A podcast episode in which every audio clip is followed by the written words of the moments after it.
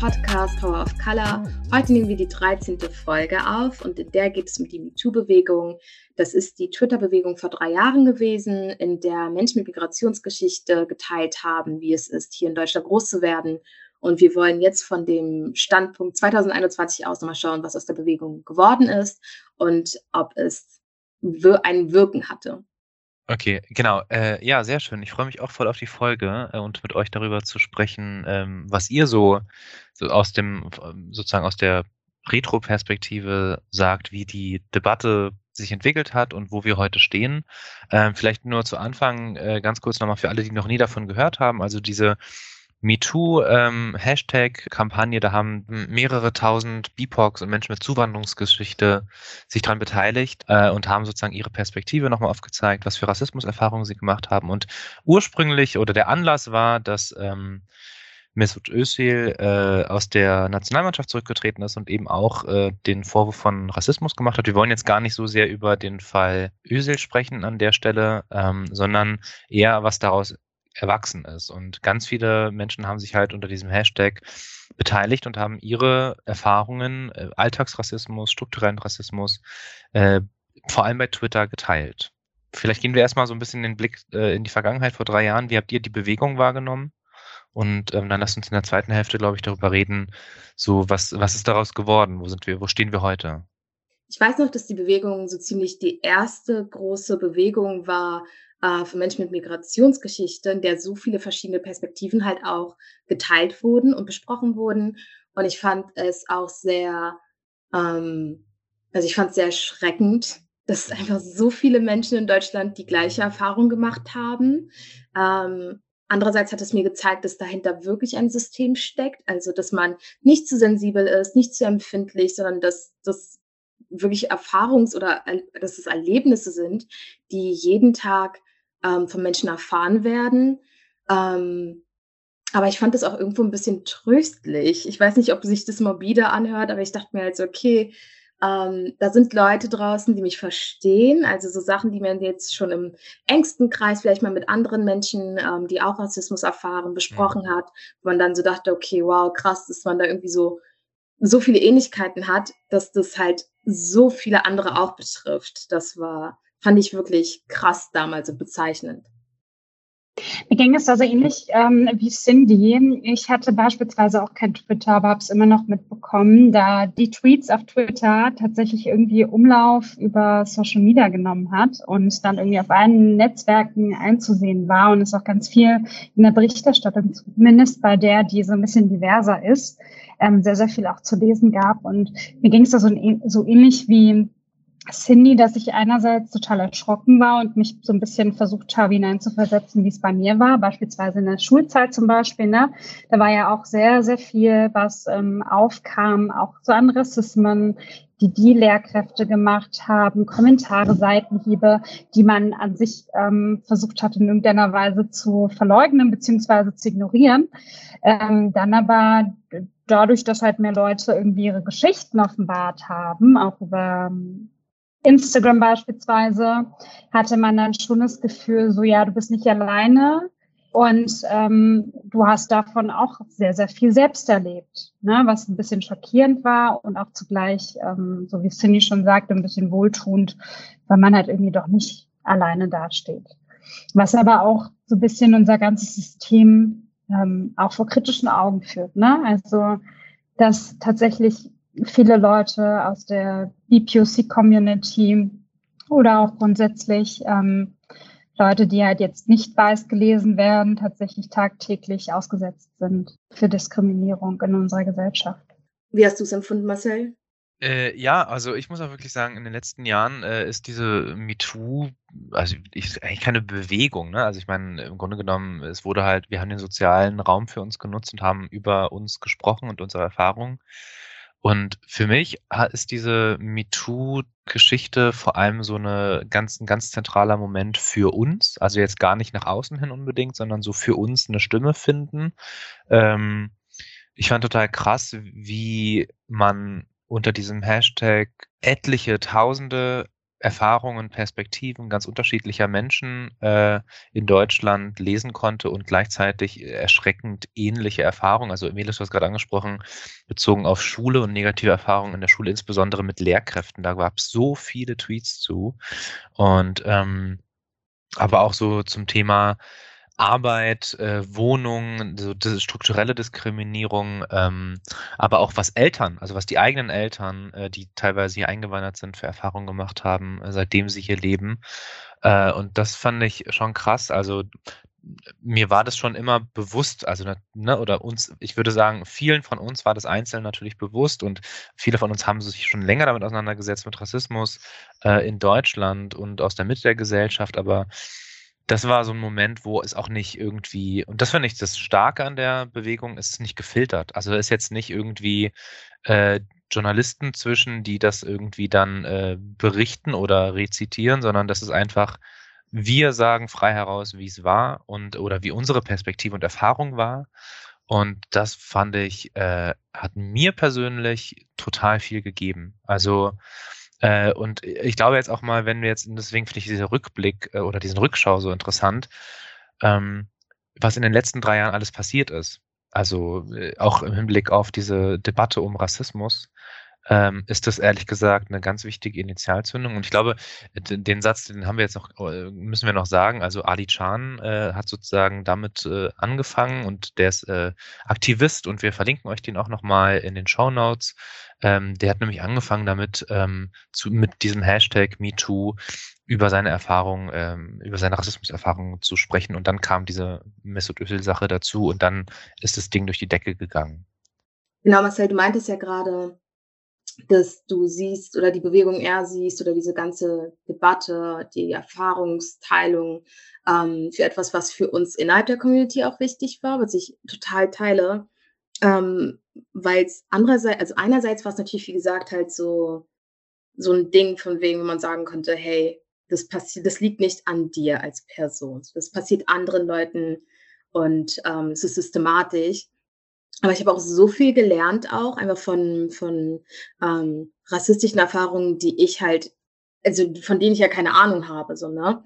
Ähm, Rassismuserfahrungen sind ja auch divers, vielfältig, können halt irgendwie ähm, innerhalb der Familie auftreten. Das fand ich auch erschreckend, wie oft es zum Beispiel in interkulturellen Familien ähm, so Aussagen gab, die ich so grenzwertig fand. Also ich kann mich noch an eine Aussage erinnern, äh, da hatte, ich glaube, eine eine junge Frau geteilt, dass ihre Mutter ihr immer irgendwie untersagt hat oder verboten hatte, in die Sonne zu gehen im Urlaub. Also bloß, dass sie nicht noch schwärzer wird, als sie wirklich ist, also schon ist, so nach Motto. Und ähm, das fand ich auch so interessant einfach, dieses einfach mal reflektieren, was man auch halt selbst weiß, was man selbst mitbekommt, ähm, was man vielleicht unterschätzt auch so. Ne? Ich meine, man spricht irgendwie auch in, innerhalb von Communities mal von, ja, also Rassismuserfahrungen, die sehr, sehr prägend sind, die meistens von außen kommen, aber dass Rassismus auch innerhalb der Familie zum Beispiel vorkommen kann. Daran habe ich niemals gedacht. So, ne? Meine beiden Elternteile sind schwarz. So, und internalized Racism ist immer noch ein Ding, aber es ist, glaube ich, nochmal was anderes, wenn du das von deiner weißen Mutter halt irgendwie gesagt bekommst. So, ne? Ähm, ja, das fand ich auch wirklich sehr prägend. Auch die Debatte einfach nur deshalb, damit man halt einfach mal mh, hm, andere Erfahrungsberichte mitbekommt. Ja, ich glaube, grundsätzlich müssen wir uns halt vor Augen halten, dass keine unserer Communities oder wir alle nicht frei von Rassismus sind, ne? weil wir leben halt in diesen Strukturen und ähm, reproduzieren es auch jeweils. Und ich fand halt auch, dass es ein krasser Wegbereiter für all das war, was tatsächlich dann gekommen ist. Ne? Also das nochmal, was Marcel gesagt hat mit, schaut mal, was ähm, für krasse, ja, die asiatische Community beim antiasiatischen Rassismus ne, auch über die sozialen Netzwerke tatsächlich mobilisieren konnte ne, und hat. Und ich glaube, deswegen war das wirklich ein wichtiger Grundstein, nachdem halt viel, viel mehr Auseinandersetzung ähm, der Community außerhalb in der Öffentlichkeit kam, was unglaublich wichtig ist. Ähm, und deswegen finde ich es auch so wichtig, dass wir jetzt darüber sprechen, ne, grundsätzlich. Lasst uns auch auf einen Punkt vor allem schauen, wenn wir über diese Debatte sprechen, über MeToo, dass er der Mitorganisator ah, ähm, Ali Can ähm, ja eigentlich türkeistämmiger sozusagen BIPOC ist oder POC ist, der das ganz klar ähm, in den Fokus gerückt hat, beziehungsweise vorangetrieben hat, dass wir tatsächlich über Rassismus im Alltag oder auch strukturellen Rassismus sprechen und schreiben. Und ähm, meiner Wahrnehmung nach ist halt ähm, die türkische Community beispielsweise oder türkeistämmige Community ja schon sehr divers. Heißt, ähm, man kann uns irgendwie alle nicht ähm, unter einen Teppich kehren und sagen, das ist die eine türkeistämmige Community, sondern es gibt viele Stimmen innerhalb der Community, die irgendwie gehört werden, was natürlich irgendwie auch vor allem weiße Menschen vor allem auch so ein bisschen überfordert vielleicht, ne? weil sie ja ganz gerne ähm, Communities unter einen Kamm schert und sagt, das ist jetzt die eine und das ist die eine Vertretung, die tatsächlich für die ganze Community spricht. Was ich halt ähm, total stark finde, ist halt, dass durch ähm, diese diese Kampagne, also dass es tatsächlich ähm, stark rausgegangen ist und über die sozialen Netzwerke ganz viele Leute motiviert hat, über strukturellen Rassismus und Alltagsrassismus zu schreiben, ähm, dass das natürlich auch sehr geprägt war von türkeistämmigen Pox, ne, die halt immer wieder auch gleiche, ähnliche Rassismen äh, wiedergegeben haben, ähm, die halt im Alltag uns allen begegnen. Ne? Klar, in unterschiedlicher Facette, ne? also so unterschiedlich, facettenreicher, unterschiedlich, auch so ein bisschen vielleicht anders gefärbt, aber trotzdem irgendwie uns alle eins. Und ähm, das fand ich schon spannend, dass das vor allem so von Seiten der türkischen Community auch ganz stark gespielt wurde und auch ähm, ja wahrgenommen wurde, um da sozusagen mal die Kritik an der Gesellschaft und an unserem System so ein bisschen zu äußern.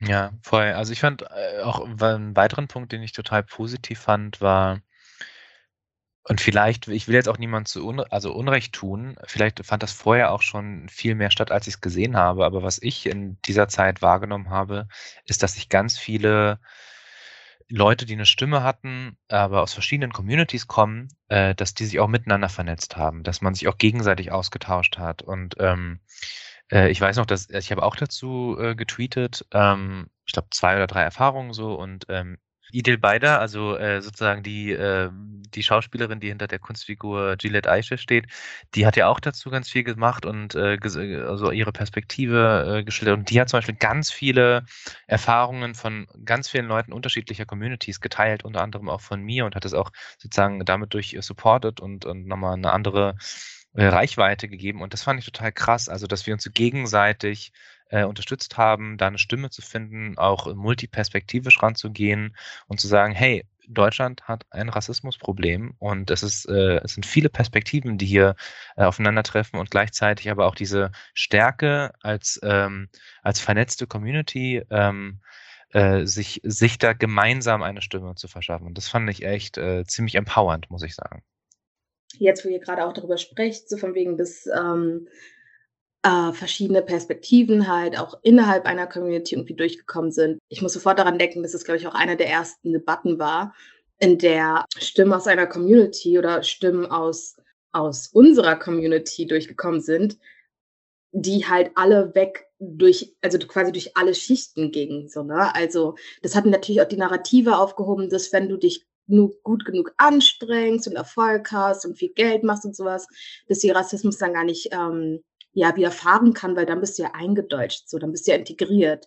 Und wenn man sich halt irgendwie anschaut, was da alles von wem getweetet wird, sieht man halt einfach, dass so viele unterschiedliche Menschen, egal ob sie jetzt Manager sind, ähm, egal ob sie, keine Ahnung, halt, ne, ähm, vielleicht auch Hausfrauen sind, wie auch immer, ähm, Rassismus jeden Tag wieder erfahren. Ähm, das Interessante dabei ist nur, je höher du kommst, in Anführungszeichen, desto versteckter wird dieser Rassismus. So, das ist halt irgendwie so ein backhanded Compliment ähm, Rassismus, der dann halt einem widerfährt. Und ich fand es so gut, dass darüber gesprochen wurde, weil das viel zu selten halt auch passiert. So, ne? Man will ja auch irgendwie den Leuten, denen man nahesteht, nicht vor Kopf stoßen. Ähm, und das fand ich aber auch in der Community wirklich sehr gut oder an dieser Debatte, dass man nicht jetzt auf ähm, eine böse Person gezeigt hat, von wegen, oh wow, ähm, ihr macht äh, total oder ihr baut total scheiße, sondern dass man halt irgendwie auch impliziert hat, es ist ein System und wir wünschen uns Unterstützung dabei bei der Aufhebung von diesem System.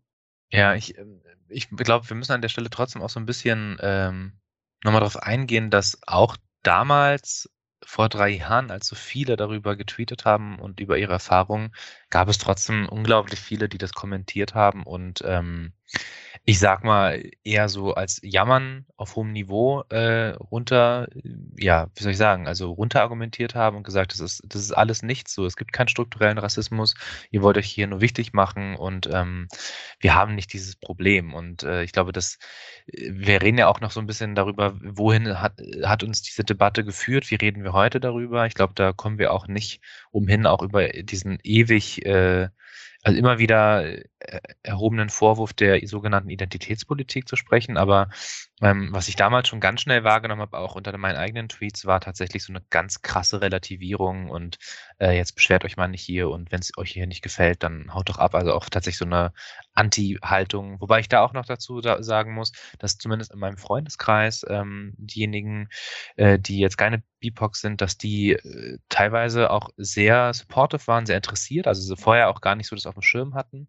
Also das hatte jetzt auch, äh, ging jetzt nicht völlig spurlos äh, an dieser Lebenswelt vorbei, war meine Wahrnehmung. Ja, das ist ja aber auch halt so ein Problem, finde ich. Wenn man etwas postet, dann läuft man halt auch Gefahr oder es wird halt eintreten, dass Leute in ihrem ersten Instinkt, in Anführungszeichen, generell alles verneinen, was wir halt erlebt haben. So, also das passiert auf Social Media, glaube ich, noch mal krasser und intensiver, als es jetzt irgendwie halt ähm, im, im realen Leben passieren würde, würde ich einfach mal sagen, weil man da halt einfach dann sofort einschneiden kann und sagen kann, hey, du verdrehst gerade äh, meine Worte im Mund und du machst meine ganzen Erfahrungen invalide und du hast also die du Erfahrungen, die du gar nicht hast. Das hat man halt irgendwie auf Twitter nicht, das hat man auf Instagram nicht. Und ich finde, das hat man halt auch in der Reaktion gezeigt, auch von ähm, bestimmten Zeitungen, ich werde jetzt keine Namen nennen, die diese Themen dann aufgegriffen haben. Also ich meine, es wurde auch positiv darüber ähm, diskutiert. Es wurde vielen verschiedenen äh, BIPOCs halt die Plattform gegeben, darüber zu sprechen. Ähm, aber letztendlich gab es dann halt auch einfach Zeitungen, die so Sachen gesagt haben wie, ähm, jetzt sind wir die Bösen in Anführungszeichen oder ähm, schon wieder die Weißen. Oder, ne? Also das irgendwie runtergebrochen haben und sich nicht damit auseinandergesetzt haben, worum es geht. Und das hat man generell einfach immer diese defensive Haltung, wenn man einmal in seinem Leben gefühlt ähm, ganz unreflektiert halt irgendwie mitteilt, was einem widerfahren ist. So und ähm, was ich aber gut fand, ist, dass in der Debatte, also ich hatte zwischenzeitlich echt Angst, dass die Stimmung kippt, in Anführungszeichen, dass dann wieder darüber gesprochen wird von wegen, oh, buhu, die heulen wieder. ähm, aber es hat sich ganz schnell gefangen. Und das muss man auch, äh, ich muss sagen, Ali Can zum Beispiel, der hat ja ähm, wirklich, der war ja für drei, vier Wochen überall und hat sich in, in jede Diskussion eingebracht ähm, und viele, viele andere auch. Und das fand ich wirklich, also wirklich Hut ab, so dass man dadurch das kitten konnte, dass nicht halt die, ähm, also die großen Zeitungen die Debatte halt führen und anleiten, sondern dass die Art und Weise, wie die Debatte geführt wurde, immer noch halt in unserer Hand war, in Anführungs. Also, ne, muss man ja auch sagen, dass das sehr schnell auch irgendwie kippen kann. Ja, äh, die Wahrnehmung hatte ich auch so ein bisschen. Also, dass tatsächlich, egal wie viel Gegenwind es gab, auch Anschuldigungen an Identitätspolitik zum Beispiel, ne, was dann immer schön kommt oder gerne kommt in solchen Fällen, dass das tatsächlich ähm, mit der geballten Power der gesamten Community oder aller, ne, ähm, tatsächlich versucht wurde, dagegen zu halten, ähm, was ich auch sehr stark fand. Ich habe tatsächlich an sich sehr viel positive Berichterstattung wahrgenommen. Kann auch daran liegen, dass ich vielleicht nur die gelesen habe, um ähm, auch so ein bisschen die Debatte besser zu verfolgen und verfolgen zu können tatsächlich. Aber mh, hm, Marcel, ich weiß nicht, ob du das jetzt angesprochen hast, aber wollen wir mal über die äh, grundsätzliche Anschuldigung, egal welche Community jetzt vorgeht, um tatsächlich mal zu zeigen, ne, und ganz, wie du schon sagtest, Cindy, unverblümt zu sagen, was gerade das Problem in unserer Gesellschaft ist. Es ist Rassismus, es ist Sexismus. Das in irgendeiner Weise und das Betroffene das tatsächlich irgendwie mal verbalisieren und sagen, wo das stattgefunden hat, dass dann immer die Anschuldigung von Identitätspolitik kommt. Und ähm, ja, wie seht ihr das? Grundsätzlich, ich habe da eine gewisse und starke Haltung zu, aber lasst uns gerne mal erstmal darüber diskutieren. Ja, gerne. Also mich würde ich würde tatsächlich eine Rückfrage euch beide stellen, weil ich finde, äh, du hast auch gerade angesprochen, Meles, äh, Rassismus und Sexismus. Und man muss ja dazu sagen, dass die MeToo-Bewegung, von der wir jetzt sprechen, äh, kam ja nach der äh, ungefähr, ich glaube, ein halbes Jahr, also im Oktober 2017, glaube ich. Da war ja diese Weinstein, der Weinstein-Skandal Skandal ist hochgekommen und da gab es ja die erste sozusagen MeToo-Kampagne, auch Hashtag-Kampagne, wo Frauen über ihre Sexismuserfahrungen äh, gesprochen haben. Und dann kam, sage ich mal, im Juli, August 2018 äh, im Zuge der Geschichte um Özil jetzt die MeToo-Kampagne bezogen auf Rassismuserfahrungen. Und da würde mich sozusagen eure Perspektive intersektional nochmal interessieren, wie ihr diesen kurzen Abschnitt wahrgenommen habt. Und tatsächlich lasst uns auch nochmal über beide Komponenten reden äh, oder ihr redet darüber. Äh, ich glaube, das ist auch nochmal ganz spannend. Ich finde ähm, die MeToo-Debatte, wie soll ich das jetzt sagen? Also die war prägnant und die war wichtig, aber die ist sehr schnell in eine Richtung gegangen, wo man nicht mitsprechen konnte, als, finde ich, als ähm, schwarze Person, die halt nicht gerade in Hollywood-Kreisen sich bewegt. Also ich glaube auch einfach dadurch, dass diese MeToo-Bewegung eben durch Weinstein und diese ganze Hollywood-Kreise ähm, ja quasi so hochgegangen ist, war das nochmal eine ganz andere Ebene als jetzt die MeToo-Bewegung, von der wir jetzt gerade sprechen. Das kam halt irgendwie aus der Mitte von einem von uns. Das war jetzt keiner der oder beziehungsweise, hm, Özil, ja, ich lasse ihn immer gerne aus, weil ich finde, das mit ihm war schon sehr komplex. Letztendlich war aber diese Anschuldigung, die er gebracht hat, ähm, nämlich, dass er nur deutsch ist, wenn er dann halt Leistung bringt. Das war ja etwas, worauf sich viele andere irgendwie beziehen können, beziehungsweise jeder kann sagen, ja, das Gefühl habe ich auch, der halt diese Rassismuserfahrung gemacht hat. Bei der Weinstein-Sache das wurde ja dann halt auch kritisiert, muss man sagen, waren es halt viele privilegierte weiße Frauen, ähm, die die Debatte geführt haben. Und es ist auch überhaupt nicht, also das wird, macht die Erfahrung nicht weniger schlimm. Also das ist keine, kein Grund, um dieser Debatte nicht so viel Aufmerksamkeit zu schenken wie jeder andere, aber die war halt nicht so vielfältig. So, ne? Und ähm, irgendwann ist die Debatte ja auch in sich zerfallen, muss man ja auch sagen, was halt an vielen verschiedenen ähm, Gründen lag. Einerseits natürlich, weil es innerhalb der Community oder innerhalb der Bewegung ähm, Probleme gab. Ähm, andererseits die Art und Weise, wie halt mit den Frauen umgegangen wurde, halt in den Medien und wie auch immer, war dann doch zu überwältigend, als dass es gehalten werden konnte. Und die Anschuldigung war ja dann auch so von wegen, ähm, naja, keiner kann sich mit diesen Frauen identifizieren. Das ist ja bei dieser MeToo-Debatte ganz anders, halt, von der wir jetzt sprechen, ähm, hier in Deutschland. Zum Glück, aber die war ja keine weltweite Bewegung, muss man ja auch sagen. Ne? Ich finde es schwierig, das zu vergleichen. Ja, ich weiß nicht, Melis, hast du das ähnlich mitbekommen oder war es bei dir anders?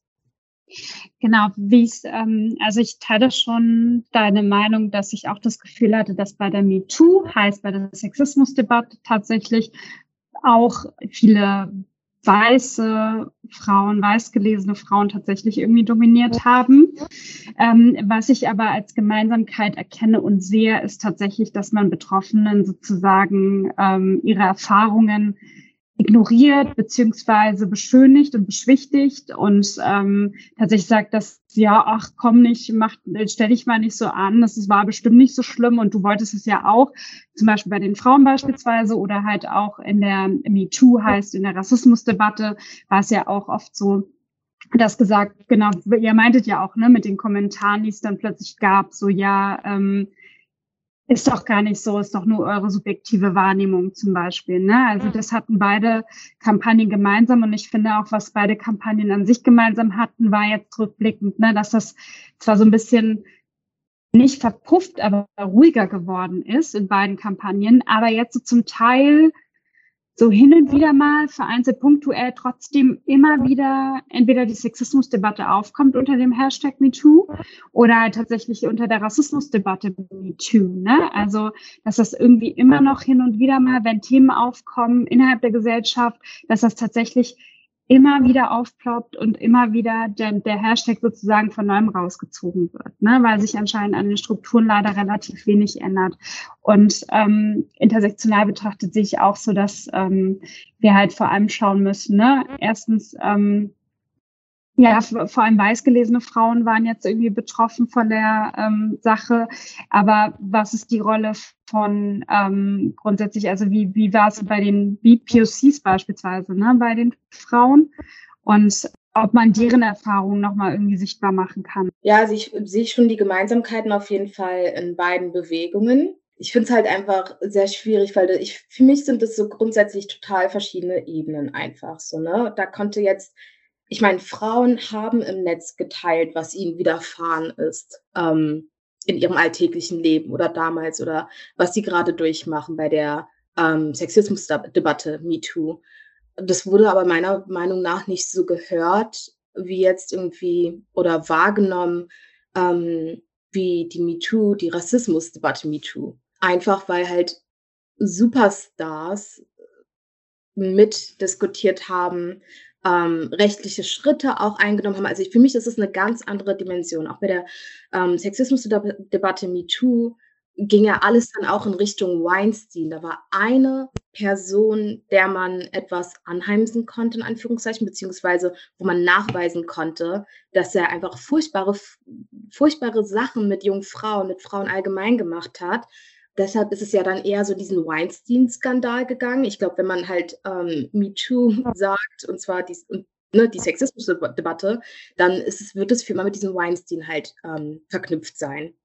Und man hat zwar versucht, so ein bisschen diese Strukturen, die dahinter stehen, zu beleuchten. Das ist aber nicht wirklich also meiner Meinung nach ist es nicht richtig gelungen, eben weil das halt in dieser ganzen Hollywood-Szene halt gespielt hat.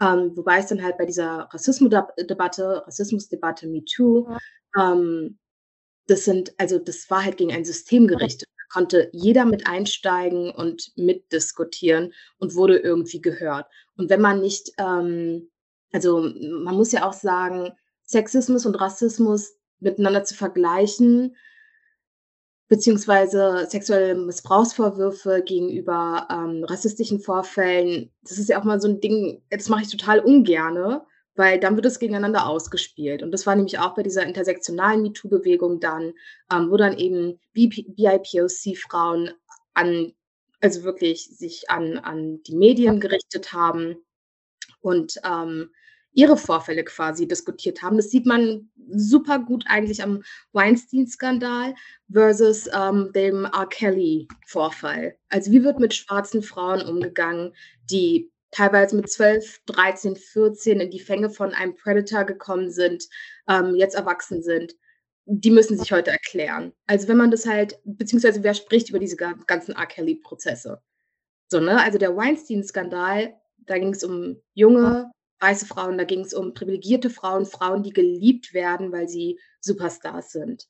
Ähm, erschreckend natürlich zu sehen, dass da, dass die da auch mit Hasskommentaren überschwemmt wurden, aber sie hatten nochmal ein ganz anderes Umfeld. Also die wurden nochmal von, von der Community, wurden die nochmal anders aufgefangen, als jetzt diese, ich sag's mal, ganz, ganz böse, schwarze junge Frauen, die niemand kennt, ähm, die andauernd hinterfragt werden. So, also wenn man diese zwei Bewegungen miteinander vergleicht, dann sieht man halt, dass, äh, dass das ganz anders auch öffentlich halt diskutiert wird. So. Ähm, hm.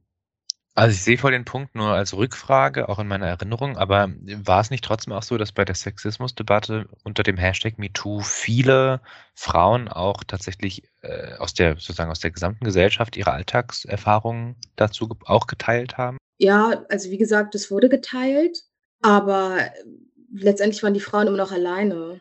Also für mich war das halt so, es war jetzt nicht so bei dieser, bei dieser MeToo-Bewegung auf Twitter, in der es um Rassismus geht, da wurden die, habe ich das Gefühl, die Community, der, der Halt war ganz anders. Während das halt bei dem, was geteilt wurde von MeToo, da haben Frauen ihren Job verloren und keiner hat sie, also weißt du, die haben, die haben Erfahrung, sexistische Erfahrungen, die haben Missbrauchsvorwürfe ähm, hervorgebracht und die wurden, die wurden nicht aufgefangen. So, das war quasi so eine Massenabfertigung. Die schreiben halt, was denen widerfahren ist und hoffen, dass, ne, von wegen, dass, dass da irgendeine gute Reaktion kommt. Und klar kam da auch Reaktion, aber dann wird dafür eine Woche geklatscht und auf einmal dreht sich die ganze Debatte und äh, man wird halt als wie auch immer dargestellt. Also ich finde das nochmal bei Frauen, die mit, also in der MeToo-Bewegung, ich finde das einfach sehr, sehr schwierig, weil wie gesagt, in der MeToo-Rassismus-Bewegung sprechen wir über ein System. Und es geht quasi nicht darum oder es ging selten darum, dass man gesagt hat, ähm, dieser Lehrer namens so und so hat mir das und das damals angetan, ich zeige ihn jetzt an. So, weißt du, du konntest aus deiner Perspektive ähm, die Erfahrung teilen und es ist so stehen geblieben. Und du wurdest, mhm. ja, wie gesagt, da kam Shitstorm, aber du wurdest verstanden. Während es ja bei der anderen MeToo-Bewegung, bei der Sexismusdebatte, wenn du Anschuldigungen gebracht hast, wurde sofort gefragt, von wem sprichst du? So, also das wurde ja auch zurückverfolgt, wenn zum Beispiel Stars, wenn, wenn berühmte Frauen gesagt haben, damals in den 90ern habe ich da und da gearbeitet, ähm, dass mir das und das widerfahren, dann haben sich irgendwelche Leute hintergesetzt, haben geguckt, wo die gearbeitet haben zu dem Zeitpunkt, von wem sie reden könnte, das wurde aufwendig gemacht und da musste die Frau sich erstmal erklären, im Sinne von, ähm, du wirfst ihm jetzt also das und das vor und willst seine Karriere 30, spät, 30 Jahre später kaputt machen. Ähm, wie meinst du das? Also ich finde halt, die ganze Art und Weise, wie darüber diskutiert wurde, war anders bei der MeToo-Rassismus-Debatte, wie gesagt, ist es stehen geblieben. Bei der Sexismus-Debatte, äh, das konnte richtig, oder das hatte richtig böse Folgen einfach für Frauen, die das veröffentlicht haben. So, da kannst du dich nicht in der Community verstecken, weil sobald du halt so eine Missbrauchsvorwürfe rausbringst, bist du halt auch eine Einzelperson. So. Mhm. Deshalb finde ich die Ebene einfach anders. Cindy, du hast voll recht. Also ich finde, ich finde, ich habe es genauso wahrgenommen und jetzt wird es mir erst so ein bisschen, fällt mir so wie Schuppen von den Augen. Und zwar, dass ich auch das Gefühl habe, dass wenn Frauen nach draußen gegangen sind, also tatsächlich immer nach Rechtfertigung geschaut wurde. Ne? Erklär mal, ähm, wen meinst du genau?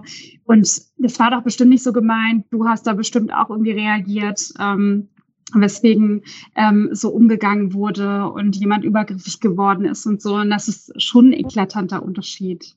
Ja, also wie gesagt, das ist halt wieder dieses, deshalb vergleiche ich sowas total ungerne, weil das einfach zwei verschiedene Ebenen sind, die einfach auf ihre Art und Weise total schrecklich sind. Aber die Vorgehensweise mit Frauen, also ganz ehrlich, wenn wir jetzt mal über die Aktivistin sprechen vom Deutsche Wohnen enteignen, die jetzt halt, also was heute im Tagesspiegel über sie geschrieben wurde, wir haben heute den, wie vielten, den 31.8., heute kam ein Artikel über den Vorfall, den ähm, Missbrauchsvorfall im DWE, kam im Tagesspiegel, das ist also eklig bis zum geht nicht mehr. Da, da würde man nicht mal denken, dass es sowas wie die Sexismusdebatte MeToo gab.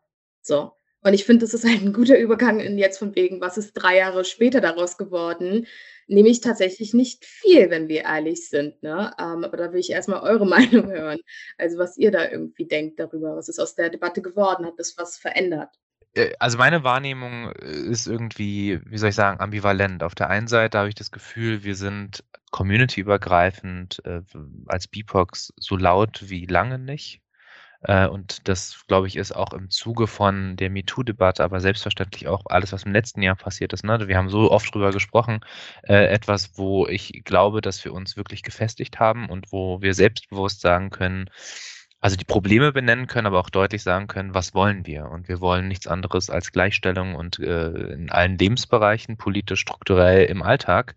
Und wir benennen halt, wir sind nicht mehr leise. Und was ich halt schon merke auf der anderen Seite, ist, dass, ähm, dass immer mehr Leute sich gleichzeitig, die nicht, die, also hören nicht mehr zu, hören uns nicht mehr zu, sondern antworten. Und viele antworten aus der weißen Mehrheitsgesellschaft, wir haben keinen Bock darauf. Ähm, ihr übertreibt und ja, und das labeln wir jetzt einfach und da wird einfach alles gelabelt. Das finde ich total spannend. Also sowohl die Frage um Sexismus oder jetzt ne, Gendern, daran wird sich mal aufgezogen, aber eben auch jegliche Debatten über strukturellen Rassismus, über Alltagsrassismus, das alles wird gelabelt unter Identitätspolitik.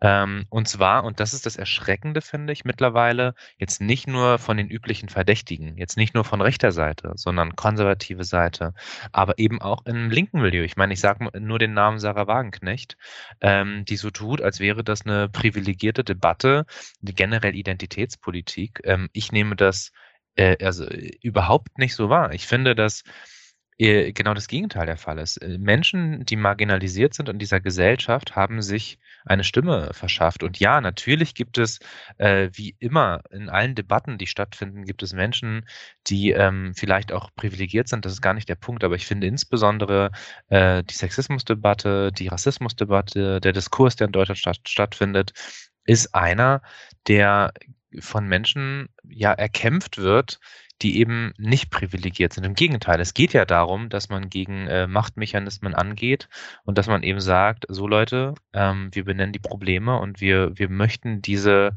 diese ungleichen Machtverhältnisse nicht mehr so haben. Ähm, und wir wollen auch nicht mehr äh, Sexismus, Rassismus in dieser Gesellschaft so weiter erdulden und erleiden müssen.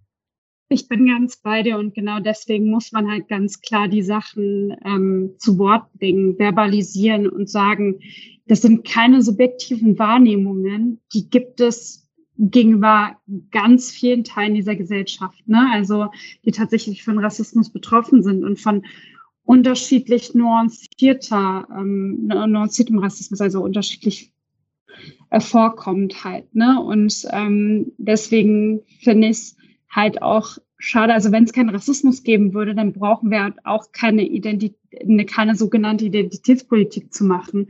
Aber die muss halt gemacht werden, um eben, wie du schon sagst, dass es in irgendeiner Weise zu betonen, was gerade schief läuft und dass wir da halt einen äh, Wandel brauchen, damit wir alle irgendwann die Gesellschaft haben, wie wir sie uns wünschen, frei von Rassismus und gegebenenfalls, weil wir jetzt das Thema ja auch aufgemacht haben, frei von Sexismus. Ja, vielleicht machen wir es mal an einem Beispiel auf. Ähm, und ich glaube, Cindy, du, du studierst ja an der Humboldt-Universität. Da gab es ja auch einen Fall. Willst du uns mal, ähm, willst du mal was erzählen, was passiert ist? Das haben die meisten ja sicherlich mitbekommen. Aber vielleicht können wir an dem Beispiel nochmal ein bisschen aufdröseln, ähm, wie wir denn die Debatte gerade wahrnehmen. Also erstmal will ich noch was zur Identitätspolitik sagen. Und zwar muss ich ganz ehrlich mal sagen, und zwar egal von wem das jetzt kommt, ob von rechts, links, Mitte, I don't care. Ich glaube, dass einfach gute 45 Prozent überhaupt nicht wissen, was Identitätspolitik überhaupt bedeutet und woher dieser Begriff stammt. Und das merkt man extrem bei Debatten. Also, wie ihr schon meintet, alles, was irgendwie von äh, kulturellen oder sozialen Minderheiten kommt, wird halt da reingepackt. Aber ihr müsst mal, wisst ihr, wie oft ich in den letzten Wochen gefragt habe, von wegen Girl, Boy, weißt du, was Identitätspolitik eigentlich bedeutet und kannst du es erklären? Und die meisten konnten es nicht erklären. Und das ist wirklich ähm, an alle unsere ZuhörerInnen, ähm, super, dass ihr zuhört und sowas, aber stellt euch die Frage bitte selbst. Wisst ihr, was Identitätspolitik eigentlich bedeutet? Und wenn nicht, dann schaut bitte nach, weil nämlich ähm, der Beispiel, also das Beispiel jetzt vom, ähm, von der Humboldt-Universität Ah, das ist so bezeichnend. Also ich mache das, ich mache so ein Roundabout jetzt. Ich erkläre es mal, was halt ähm, ähm, passiert ist. Und zwar hat, gab es eine Stellenausschreibung ähm, an der Humboldt-Universität und da ging es, glaube ich, um, warte, um welche Stelle ging es? Ging es äh, Antidiskriminierungsberatung äh, und zwar im äh, Referat, also in der Selbstverwaltung der Studierenden. Total, genau. Dankeschön. Und ähm, genau, also da stand halt, wir bitten weiße Menschen, von der Bewerbung für diese Beratungsstelle abzusehen ähm, oder beziehungsweise ja, dass sie sich halt nicht darauf bewerben. Es geht halt um die Antidiskriminierungsstelle. So, da werden BIPOC hingehen. Da ist es auch ganz nett, dass sie sich darum bemüht haben, dass da eine BIPOC-Person auch sitzt. Ja, dann wurde es dann, ich weiß gar nicht von welcher Zeitung, von welchen Medien auf jeden Fall so aufgegriffen, dass das ja ähm, benachteiligend wäre. Es wäre rassistisch gegenüber Weißmenschen, weil sie dürften sich genau auf diese Stelle nicht bewerben. Und ähm, seitdem hat die Humboldt-Universität einen Shitstorm vom Feinsten bekommen. ähm, also die Humboldt-Universität, also ich muss ein paar, ich glaube drei Kommentare, die ich gelesen habe, waren, ähm, die, eine Universität mit so einem faschistischen Hintergrund ähm, man würde meinen, sie haben dazugelernt, bezogen auf weiße Menschen. Dann Sachen wie, da soll doch mal jemand sagen, Rassismus gegen weiße Menschen gibt es nicht. Oder ähm, da sieht man mal von wegen, was passiert, wenn zu viele, ähm, was meinten die, zu viele nicht weiße Menschen an eine, Uni, an, eine, an eine Uni gelassen werden und sie zu Wort kommen äh, dürfen. Also das waren alles Kommentare, die extrem rassistisch, total ähm, fernab von der Realität auch sind. Ähm, und die HU hat dann die Stellenausschreibung geändert in den Satz, ähm, es wurde ins Positive gedreht, ähm, Menschen mit Migrationsgeschichte werden ermutigt, sich zu bewerben oder irgendwie sowas. Ähm, was das Problem auf jeden Fall dabei ist, ist jetzt die ganze Debatte danach, dass ähm, das so stehen gelassen wird, dass es Rassismus gegenüber Weißmenschen geben würde, dass Also von die er also ich keine Ahnung, ich stelle mir halt so viele Fragen. Warum würde eine weiße Person, die wirklich überall einen Job bekommen kann und da Privilegien hat gegenüber Menschen, die ähm, vielleicht nicht weiß sind, warum würde sie unbedingt diese Stelle haben wollen? So. Also finde ich super, dass man sich engagieren will und keine Ahnung was, aber ich meine, wenn ich mich auf eine Stelle bewerbe, dann will ich die Leute halt auch wirklich nachvollziehen können. Ich will wirklich helfen können und nicht im Sinne von Theorien, sondern ich will sagen können, es tut mir leid, dass es dir passiert ist. Ich kann es total nachvollziehen. So. Ähm, das ist die eine Sache. Ich meine, es sollte nicht verboten sein, dass weiße Menschen sich bewerben, aber es sollte schon klar sein, dass da eher eine Person mit Migrationsgeschichte genommen wird. So. Überwiegend eventuell auch eine nicht weiße Person. Ähm, aber halt auch, wie gesagt, dass es einfach so stehen gelassen wurde. Und ähm, genau davon, also das finde ich total lustig, weil diese Antidiskriminierungsstelle, dann die ganze Debatte und dass es jetzt so stehen gelassen wurde, um jetzt wieder halt diesen Turn zu machen zur Identitätspolitik. Identitätspolitik wurde nämlich von einer schwarzen afroamerikanischen Frau quasi geprägt in den 80ern, die damit eigentlich nur sagen wollte, sie meinte, in allen Debatten, die es gibt, ob es in der feministischen Welle ist, ob es in der Black Empowerment Welle ist, werden schwarze Frauen ausgelassen. Das heißt, die hat schwarze Afroamerikanerinnen dazu aufgefordert, ähm, ihre Lebensarten, ihre Lebensrealitäten mit in die Politik zu nehmen. Die Ungerechtigkeiten, die ihnen jeden Tag im Alltag passieren, sollten sie quasi in politische Forderungen umwandeln. Und das ist Identitätspolitik. So. Und wenn man sich das vorhält, dann die Debatten, die wir haben, alles, was in die Debatte oder beziehungsweise in, in diese Kategorie Identitätspolitik fällt in Deutschland, ist halt einfach so daneben einfach, finde ich. Ähm, nicht mal, dass da jetzt irgendwie mehrere kulturelle und soziale Minderheiten mit drin sind, sondern die Art und Weise, wie das als was Schlechtes dar dargestellt wird. Dass Identitätspolitik als Lifestyle-Politik dargestellt wird. Das ist einfach so krass daneben und ich verstehe sowas nicht so. Also ja, keine Ahnung. Das hat mich sehr aufgeregt. Aber was sagt ihr beiden dazu? Wie habt ihr das mitbekommen, die Debatte um die HU? Und wie, wie findet ihr Identitätspolitik an sich? Beziehungsweise seid ihr sauer, wenn euch unterstellt wird, dass ihr Identitätspolitik betreibt? Weil das ist ja auch immer, also es wird ja auch mal als Vorwurf jetzt gesehen.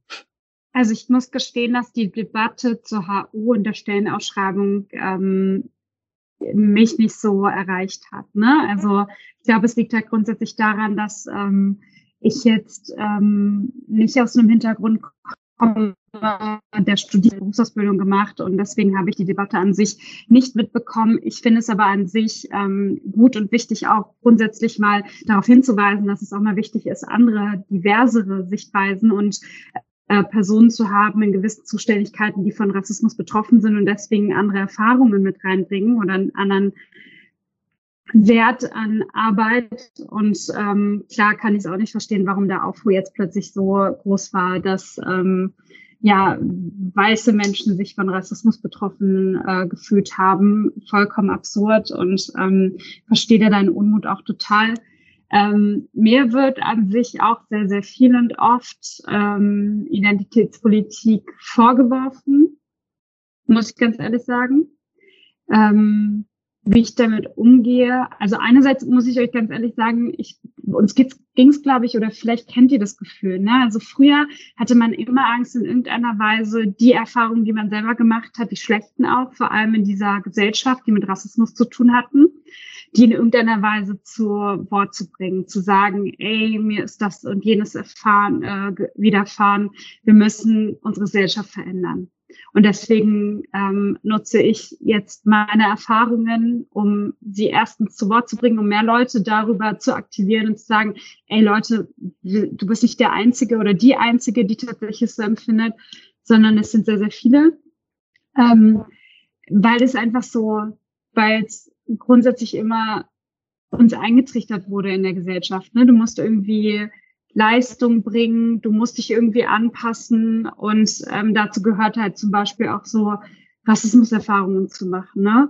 Und je mehr man sich halt damit auseinandergesetzt hat, desto mehr erfährt man halt, wie wichtig es ist, auch darüber zu sprechen und somit auch irgendwie so ein bisschen den Finger in die Wunde äh, von Deutschland oder grundsätzlich halt von unserer Gesellschaft zu führen und zu sagen, es gibt halt diese Probleme, die vor allem Leute, die von Rassismus betroffen sind, halt empfinden.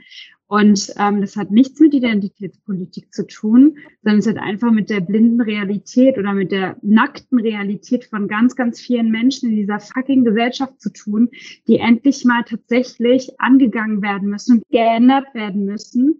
Denn wir sind nicht verdammt normal in irgendeiner Weise eine Minderheit, sondern wir sind sehr, sehr viele, die von diesen Rassismen betroffen sind und endlich gehört werden müssen und endlich für einen Wandel in, innerhalb unserer Gesellschaft ähm, voranbringen müssen, vorantreiben müssen, der in, in eine Gesellschaft geht, die rassismusfrei ist und ja, wie ich auch finde, halt sexismusfrei, weil wir halt in einer patriarchalen Gesellschaft leben. So. Ja, voll gut gesagt. Äh, unterschreibe ich jedes Wort. Ähm, vielleicht äh, nur ein, also meine letzten fünf Cent äh, für, also zur HU-Sache.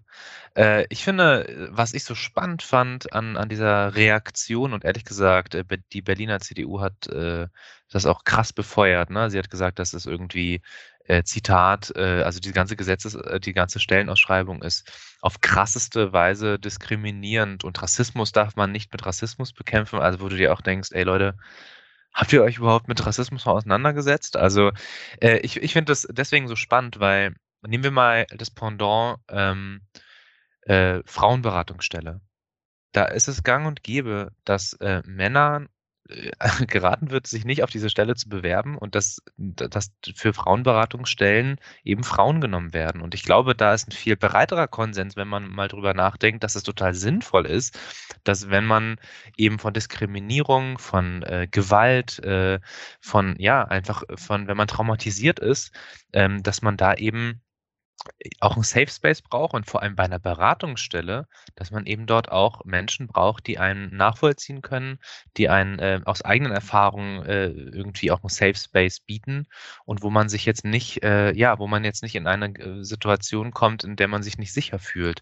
Und aus der Perspektive, um das mal runterzukochen, kann ich ehrlich gesagt die Aufregung um diese Stellenausschreibung überhaupt nicht nachvollziehen. Auch die Formulierung im Übrigen führt ja nur dazu, dass ja trotzdem immer noch von der und das finde ich auch richtig, vom Referat gesagt wird, wir wollen trotzdem jemanden einstellen, äh, der Diskriminierungserfahrung gemacht hat, also BIPOC ist. Das bleibt ja dabei. Daran hat sich übrigens nichts geändert. Ne? Und es geht nur um diese Formulierung, in der es für aufgehängt wird. Und meiner Meinung nach, und das meine Deutung ist, dass an dieser Stelle sich ganz doll etwas offenbart und das ist eine krass reaktionäre ähm, Haltung gegenüber BIPOCs, die sich organisieren die nun mal mit den Jahren, darüber sind wir jetzt, darauf sind wir jetzt eingegangen, auch immer lauter und selbstbewusster werden und für sich sagen, so, wir möchten in dieser Gesellschaft leben. Und die Frage, ob wir Identitätspolitik machen, nee, glaube ich nicht. Also was wir halt machen, ist, wir kämpfen um Gleichstellung. Und das ist für mich keine Identitätspolitik. Identitätspolitik, so wie der Vorwurf formuliert ist, ist ja, dass man nur für seine eigene Gruppe kämpft und es geht nur darum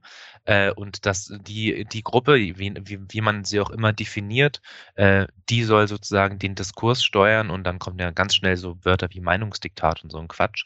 Ähm, dabei geht es darum ja gar nicht. Es geht sozusagen darum, dass man Gleichstellung in allen Lebensbereichen erfährt und ja, das hat was damit zu tun, dass man Machtstrukturen nun mal auch angreift und kritisiert und sagt, so wollen wir das nicht haben.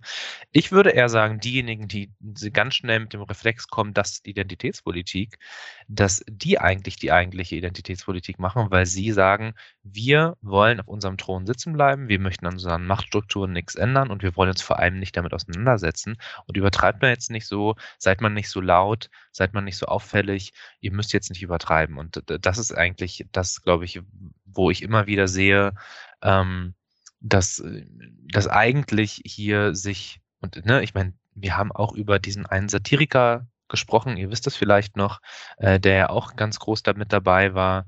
Ähm, äh, er heißt Dieter, aber der heißt auch oft Dieter.